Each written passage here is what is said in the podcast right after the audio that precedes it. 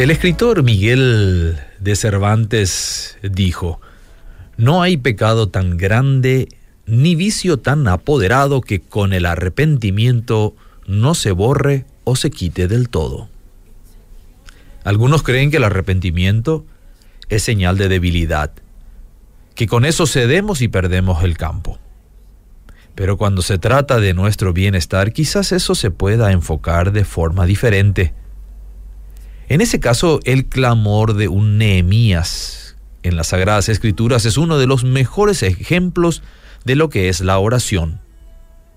En ella encontramos expresados los grandes temas que son parte de una verdadera comprensión del mundo espiritual. Puede servir como modelo para nuestras propias oraciones.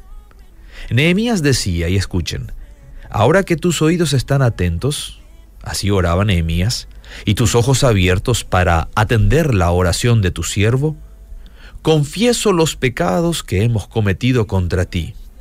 Sí, yo y la casa de mi Padre hemos pecado. Y la oración sigue.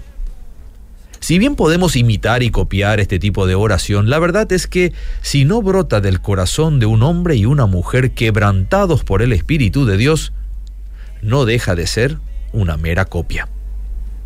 La confesión de pecados es un aspecto importantísimo en nuestras oraciones. Por lo general escuchamos fogosas denuncias de pecados, pero ajenos expresadas con cierto aire de superioridad, porque consideramos que nosotros estamos libres de esos mismos pecados. Pero esta clase de denuncias no vienen del Espíritu Santo. Cuando uno es quebrantado por Dios, no habla del pecado de ellos, sino del pecado nuestro.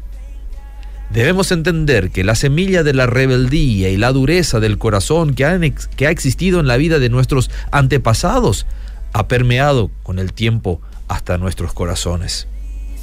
Por eso hacemos bien en entender que las airadas denuncias de pecado en la vida de los demás rara vez producen cambio. Al contrario, los que escuchan se sienten agredidos y condenados. Pero cuando estas mismas personas ven, sin embargo, que nosotros estamos quebrantados por el pecado en nuestras propias vidas y somos los primeros en confesarlo, se sentirán impulsados a buscar el arrepentimiento y el perdón. Esta clase de quebranto, querido oyente, querida oyente, solo se produce al estar en la presencia de aquel que es la luz y la santidad.